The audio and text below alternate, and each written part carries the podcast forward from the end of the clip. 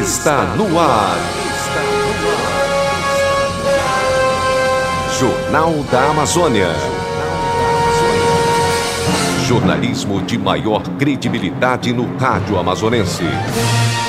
Parintins Amazonas Brasil, quinta-feira, 19 de setembro de 2019, dia do ortopedista. O Jornal da Amazônia começa agora.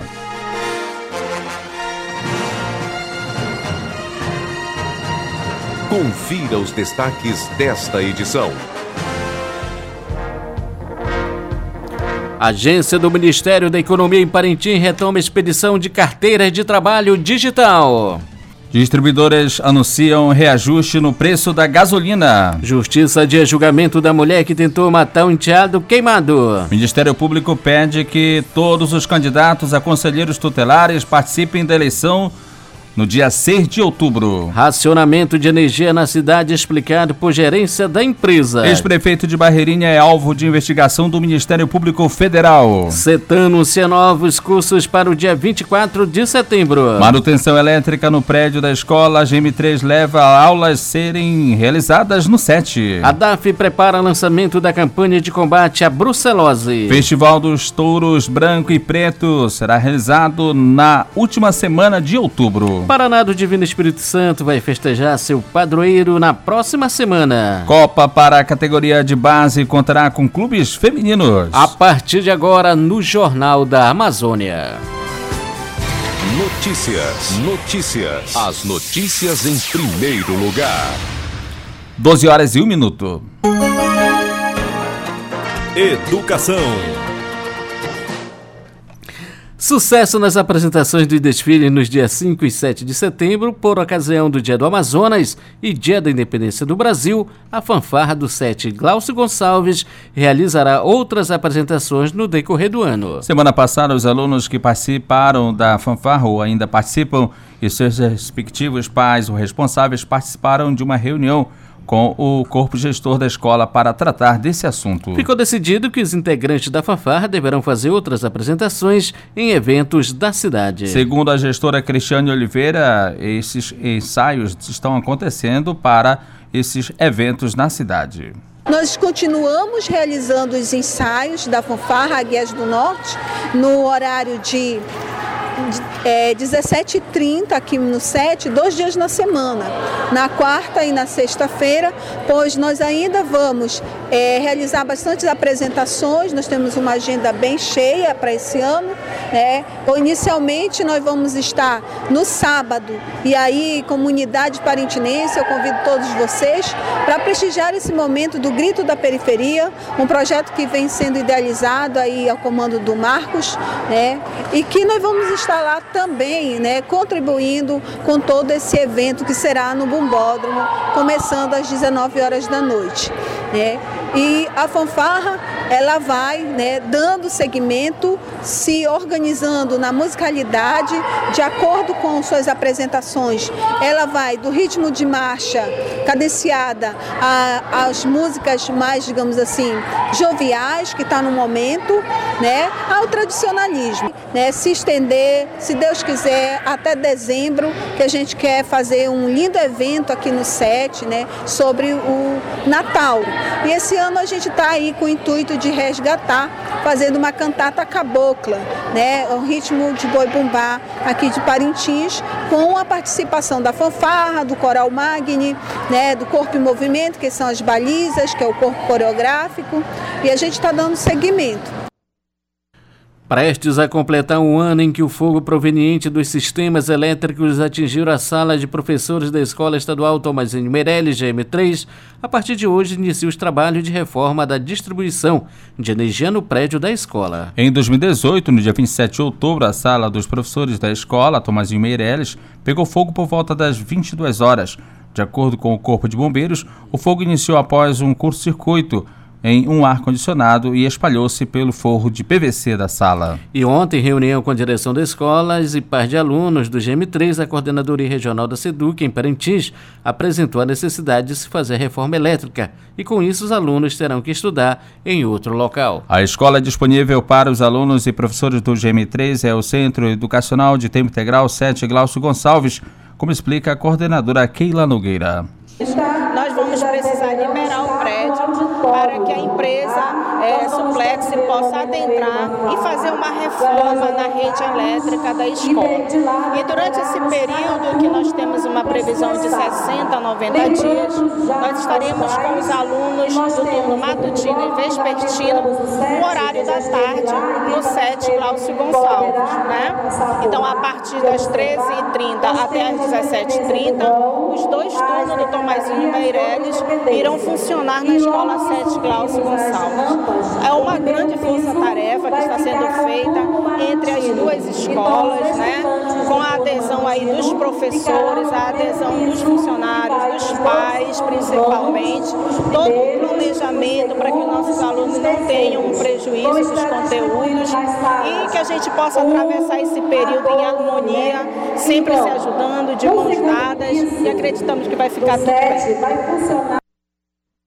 A partir das 13 horas e 30 minutos, os mais de 800 alunos da Escola Estadual Tomazinho Meirelles passam a estudar no Centro de Educação Integral Deputado Glaucio Gonçalves, enquanto a Escola GM3 passa por manutenção e reparos no cabeamento elétrico. A gestora Lúcia Queiroz explica como ficam as programações alusivas a esse período de mudança que ocorre logo mais no início da tarde. Partir de hoje, as nossas atividades pedagógicas escolares iniciarão no 7, a partir das 13h30, que vai até as 17h30. A nossa escola Tomazinho Meirelles passará pelo momento de reforma, principalmente na parte elétrica. Todo o cabeamento elétrico vai ser é, trocado devido às constantes pane né, do, da nossa elétrica que já vem se agravando por anos e agora, graças a Deus, vai estar, vai, esperamos sinceramente e acreditamos que vai suprir essa necessidade que há anos já vem nos preocupando muito. Lá na Escola 7 Glaucio Gonçalves, como é que fica a programação relacionada aos alunos do GM3? Bom, nós já organizamos a parte pedagógica, os horários direitinho, né? Vai às 28 turmas, nós conseguimos agregar em 22 turmas. É, vai funcionar no primeiro piso o turno matutino e no segundo piso o turno vespertino, com todos os nossos professores, turno matutino e vespertino. Às vezes que são as duas turmas, é, com os alunos que utilizam transporte escolar, como é que fica a rota? Vai funcionar?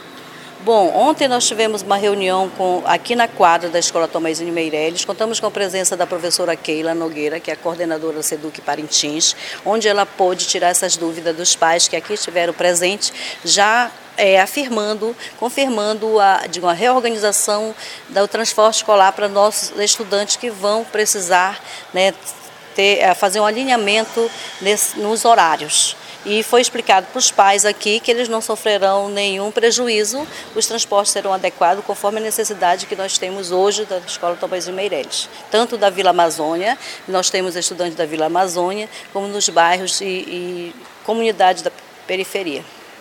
Em média, quantos alunos hoje estão é, matriculados no GM3? Hoje nós contamos com uma clientela de 892 alunos, que esses 892 alunos terão estudando só num turno, turno vespertino, na escola 7 de Parintins. O CETAM encerrou as inscrições para três cursos profissionalizantes de fertirrigação e métodos de irrigação, avicultura caipira e sistema de adubação e manejo do solo. A procura pelas inscrições foi intensa. A diretora do CETAM em Parintins, Franci Lima, explica que os três cursos serão os últimos a ser ofertados em 2019, anunciando para o dia 24 deste mês a abertura das inscrições para o curso de informática. Esses cursos terão a carga horária de 80 horas, vão ser em 20 dias. Acontecerão do dia 7 de outubro a 8 de novembro, aqui nas salas mesmo do CETAM no Bumbódromo. Nós temos um número de 20 alunos por turma Agora, esses serão os últimos cursos que você tem oferece à comunidade parintinense ou até o final do ano ainda tem outros? Olha, dos cursos de qualificação profissionais, esses serão os últimos, mas a partir do dia 24 acontecerão as inscrições para o curso de informática, né? Comunidade digital, que vai acontecer do dia 24 ao dia 26 as inscrições, né? Mas aí nós vamos divulgar as escolas, porque nós colocamos as inscrições em cada local aonde acontece o curso. 12 horas e 9 minutos. Notícias do Esporte. A seleção brasileira caiu uma posição no ranking mundial masculino da Federação Internacional de Futebol FIFA e agora está na terceira posição. De acordo com a lista divulgada hoje, a Bélgica continua no topo e a França subiu para a segunda colocação. As demais seleções que ocupam o top 10 são Inglaterra, em quarto, Portugal quinto, Uruguai sexto, Espanha sétimo, Croácia em oitavo, Colômbia em nono e Argentina em décimo lugar.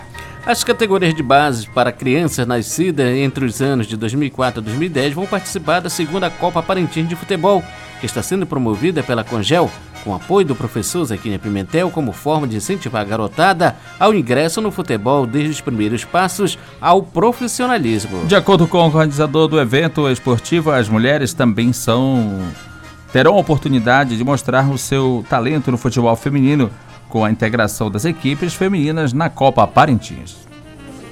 Estávamos com o programa todo feito desde o ano passado é, e esse calendário previa para esse mês de outubro a realização da segunda Copa Parintins de Futebol categoria de base, envolvendo as categorias Fraldinha para os nascidos, os garotos nascidos 2010 2011, Pré-Mirim para os nascidos 2009 2008, Mirim para os nascidos 2006 2007, Infantil para os nascidos 2005 2004 e dada a solicitação de algumas equipes femininas, nós incluímos também a, o naipe feminino sub-19, ou seja, as meninas que nasceram até no ano de 2001, 2002, daí sucessivamente. Nós estamos ainda hoje verificando quanto à inscrição, já estão abertas no ginásio e provavelmente nós estaremos prorrogando a inscrição até sexta-feira, considerando que a nossa meta é atender oito equipes em cada categoria. Como o número ainda está abaixo da, daquilo que se pretende, nós vamos estender a data de inscrição até sexta-feira, se Deus quiser. Esperamos que todas as pessoas que trabalham com a base do futebol Paratinense, procure lá as dependências do ginásio Ilha SEAG para que possa fazer as suas inscrições. Zaquini Pimentel explica que não haverá pagamento das inscrições, seguindo o que recomenda a Constituição Federal para a promoção de esportes voltadas a crianças e adolescentes. Pimentel aponta o Campo João Balão, no bairro de Nazaré, como ideal para a realização dos Jogos da Copa Parintins. Quanto às inscrições, nós gostaríamos de salientar aos interessados que não pagará a inscrição. É uma Copa que ela tende a obedecer o que determina o BIRD, CBF, e ao mesmo tempo a Constituição no seu artigo 272 e o artigo 4 do ECO, que propõe o esporte e lazer de forma orientada para a criança e adolescente. Pessoas, após essas inscrições, já tem uma data para o início da competição e onde será realizada? Somente sexta-feira que nós vamos já definir a data, até porque nós vamos reunir com os clubes, momento que apresentaremos o regulamento e início das competições. Serão realizados esses jogos possivelmente onde? Nós já analisamos. Nosso projeto ele consta do Estado Picatanede e uma outra área alternativa e da nossa visão para que possa atender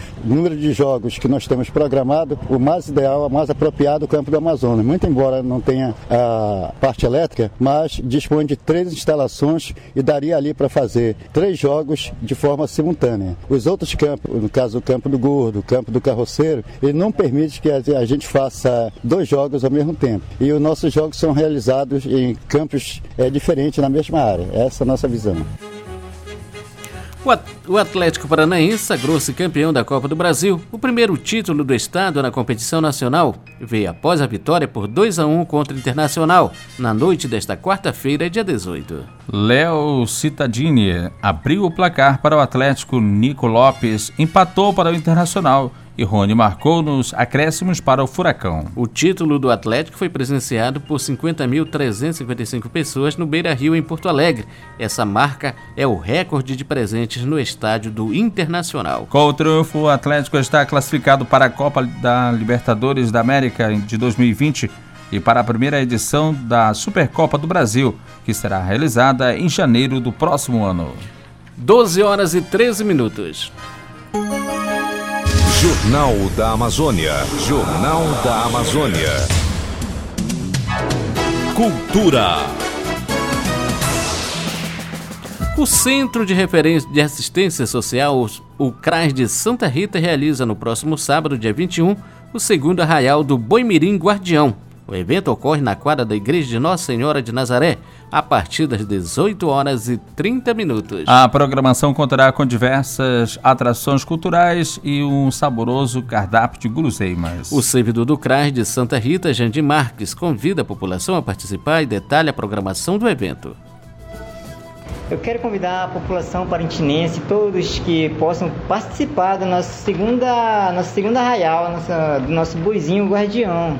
Teremos várias vendas de guloseimas, né? Apresentações que vai ter de outros núcleos que vai vir, como CRAS Paulo Correia, os idosos. Vai ser uma apresentação super bonita e contamos com a presença de todos lá que possam prestigiar a nossa festa, entendeu? Quais são as cores do boi guardião? O nosso guardião é amarelo e branco. Vamos, vamos estão fazendo essa programação, né? Super legal, uma programação ótima e esperamos que todos participem, que todos compareçam e vamos estar lá, né? Esperando por vocês.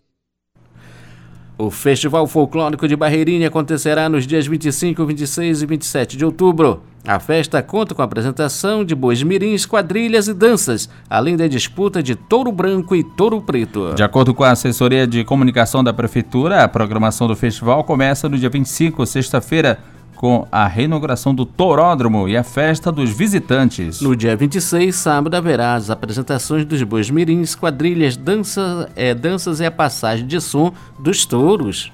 No dia 27, domingo, a programação ficará por conta da disputa dos touro branco, defensor das cores vermelha e branca, e o touro preto das cores azul e branca. O touro preto havia sinalizado não participar da disputa este ano, mas ontem, depois de uma assembleia com os sócios, foi batido o martelo pela confirmação do Bumbá.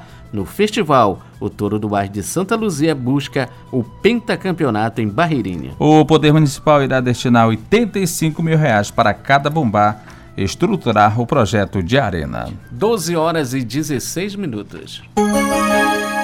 Religião. Neste dia 19 de setembro, às 19 horas, os fiéis católicos têm como indicação para participar de uma missa especial. É a celebração da novena em honra a São José Operário. A comunidade paroquial lança o convite especial aos devotos para participar da missa solene, onde muitos recebem graças e bênçãos por meio do santo das famílias. Os fiéis também são convidados a levar um quilo de alimento não perecível para o momento do ofertório e esses produtos serão revestidos em cestas básicas para as famílias carentes assistidas pela Caritas Paroquial. A comunidade de São Vicente de Paula está nos últimos preparativos para a festa do padroeiro. A programação religiosa e social está pronta para os devotos e fiéis das comunidades pertencentes à paróquia Nossa Senhora de Lourdes, como Santa Rita, Nossa Senhora de Nazaré e Matriz e além do povo em geral. O coordenador da comunidade, Amaro Malché, fala sobre a realização da festa em honra a São Vicente de Paulo, no bairro do mesmo nome. É, a festa em honra a São Vicente começa nesse dia 26 de setembro, né? A próxima semana aí, que já estamos com um preparativo aí para o início da festa, com o Círio saindo nesse dia 26 lá da igreja de Nazaré, até a igreja de São Vicente, a partir das 18 horas. E a programação vai até o dia 29, domingo, né? O encerramento. E o tema desse ano é Maria ajuda-nos a caminhar como paróquia em missão e com o lema ao serviço ao próximo, serve-se a Deus. Então é com esse tema, esse lema que nós vamos iniciar a festividade nesse dia 26. Dia 25 é o translado saindo aqui da igreja, percorrendo as ruas da cidade já, é, motivado aí pela, pela comunidade que está preparando aí a festividade e nós estamos nessa missão, né? Esperamos aí contar com o povo católico, participar conosco desta festa. Convidamos aí a comunidade a vir prestigiar a festividade. Teremos aí um serviço de bar e restaurante completo para toda a família, né? É uma festa que é, é para a família. Então convido já desde já aproveitar o espaço convidar todos para participar conosco dessa festividade. Moradores da comunidade do Divino do Paraná do Espírito Santo do Meio se preparam para a realização da festa do Divino Espírito Santo no período de 27 a 29 de setembro. O tema, o Espírito Santo que fortalece nosso viver na comunidade cristã e o lema Creio no Espírito Santo, fonte de vida remetem à união dos comunitários para viver a fé no Espírito Santo. De acordo com a coordenação do evento religioso, no amanhecer do dia acontece a alvorada festiva com salva de fogos e a partir das 18 horas a saída do Círio do Furo do Bom Sucesso até a Igreja do Padroeiro, seguido da celebração da missa. O tesoureiro da festa, Jefferson Rainer, destaca a realização do evento ao Divino Espírito Santo. Essa festa será realizada no dia 27, 28 e 29 deste mês. Estamos convidando todo o pessoal aqui da área de, de Parintins e aquelas comunidades circunvizinhas para participar dessa grandiosa festa, né, em honra desse santo que a gente comemora todos os anos. E é uma festa assim bem animada. É, a gente convida todas aquelas pessoas para participarem, né, para nos dar aquele apoio. Que esse ano a gente está lá na nossa comunidade é, contando com todos os comunitários. Que o nosso objetivo esse ano é fazer lá melhorias né, daquele espaço físico que a gente tem lá na nossa comunidade. A gente sabe que é uma comunidade bem grande, bem aconchegante aconchegante, que recebe todo mundo. Então a gente precisa também desse melhoramento lá no espaço físico da nossa comunidade. Além da parte religiosa, é claro, também a expectativa é pela parte social. O que é que vamos ter? Bom, na parte social, a gente teremos lá um grandioso torneio de, de futebol masculino, né, com uma premiação grandiosa, né, uma premiação primeira colocada de R$ 1.500, o segundo vai ser 500 e o terceiro 200 reais, com uma inscrição de uma será 100 reais e três por 200. 12 horas e 20 minutos. Estamos apresentando Jornal da Amazônia. Os acontecimentos da cidade. A agência do Ministério do Trabalho em Parintins retomou nesta quinta-feira, dia 19, a expedição de carteiras de trabalho digital. O sinal de internet foi restabelecido por um técnico da empresa prestadora do serviço, que instalou uma nova antena que a partir de agora capta o sinal direto do satélite Brasil-Sat. A chefia do órgão expediu o comunicado de que as pessoas podem procurar a agência do Ministério da Economia para solicitar a expedição do documento. O novo equipamento é cinco vezes mais potente que o antigo, permitindo mais celeridade na impressão das novas carteiras de trabalho. A nota técnica publicada pelo coordenador de operações e fiscalizações do Instituto Brasileiro de Meio Ambiente e Recursos Naturais Renováveis IBAMA Nacional, Hugo Ferreira Neto Loz, ainda repercute com a possibilidade da unidade técnica do IBAMA poder permanecer ativa no município de Parintins. Lois se manifestou a favor que o IBAMA local continue de portas abertas. O chefe do IBAMA Parintins, Messias Cursino, se posicionou quanto à nota técnica do coordenador. Na manifestação, ele diz que ele é contra o fechamento das unidades técnicas na Amazônia Legal, formado por nove estados brasileiros, que tem mais de 23 milhões de pessoas, que tem um terço da floresta tropical do mundo e um quinto da água doce potável do mundo. Então ele é contra esse fechamento das unidades estratégicas na Amazônia Legal, citando inclusive a unidade técnica de Parintins, por estar aqui numa região no limite do Pará, oeste do Pará, onde tem grandes extrações de madeiras e de minérios pelas concessões florestais e minerais que estão ocorrendo no estado do Pará, e ele se manifesta a favor dessa manutenção de forma estratégica. Esse é um parecer técnico que nos deixou profundamente animado e claro que na nota está técnica, o que ele diz é que precisamos tornar mais robusta, mais forte as unidades técnicas, com estrutura, com equipamentos técnicos modernos, para que possa funcionar realmente com eficiência as unidades técnicas no Brasil. A Petrobras anunciou na noite desta quarta-feira, dia 18, o reajuste nos preços da gasolina e do óleo diesel os novos valores passam a valer nesta quinta-feira, dia 19, nas vendas de refinarias para distribuidoras. O litro da gasolina foi reajustado em 3,5% e o diesel em 4,2%. Para o consumidor final, porém, sobre esses valores serão acrescidos encargos tributários e trabalhistas e as margens de lucro dos postos de combustíveis. Ainda nesta semana, a DAF, Agência de Defesa Agropecuária e Florestal do Amazonas, deve encerrar o levantamento dos dados da campanha de vacinação contra a febre aftosa. O gerente da DAF, José Raimundo de Souza Pinto, avalia a campanha de vacinação contra a febre aftosa realizada no município de Parintins e em outras cidades assistidas pela agência local da DAF. A gente ter, tivemos o término da campanha contra a febre aftosa, período de notificação, declaração foi até o dia 15 deste mês, que coincidiu de ser no domingo, né? É, fizemos algumas considerações, ainda recebemos alguns produtores na segunda-feira, notificando ainda a vacina. É, um modo, de modo geral, a campanha foi boa, a gente está com uma pilha de, de declarações que a gente está consolidando esses dados. Então, em termos de meta, de números, hoje, hoje eu ainda não tenho como te repassar mas até amanhã a gente já está fechando, nossa, consolidando todos os dados, é, quantidade de rebanho que foi vacinada, é, número de produtores e, se possível, e, e, alguns de repente deixaram de vacinar, a gente também vai poder identificar esses produtores. Então, quanto à febre aftosa, é, em termos de números, a gente quer, a gente vai deixar para a próxima entrevista, mas desde já quer dizer que, é, pela avaliação geral que vem acompanhando, a maioria dos, dos produtores cumpriram com as suas obrigações, sim. Após o encerramento dos números de rebanhos vacinados e declarados, a ação seguinte é trabalhar para a próxima campanha, vacinação contra a brucelose. Os preparativos começam pelo anúncio dessa campanha ainda para este segundo semestre, como destaca o gerente da ADAF, José Raimundo.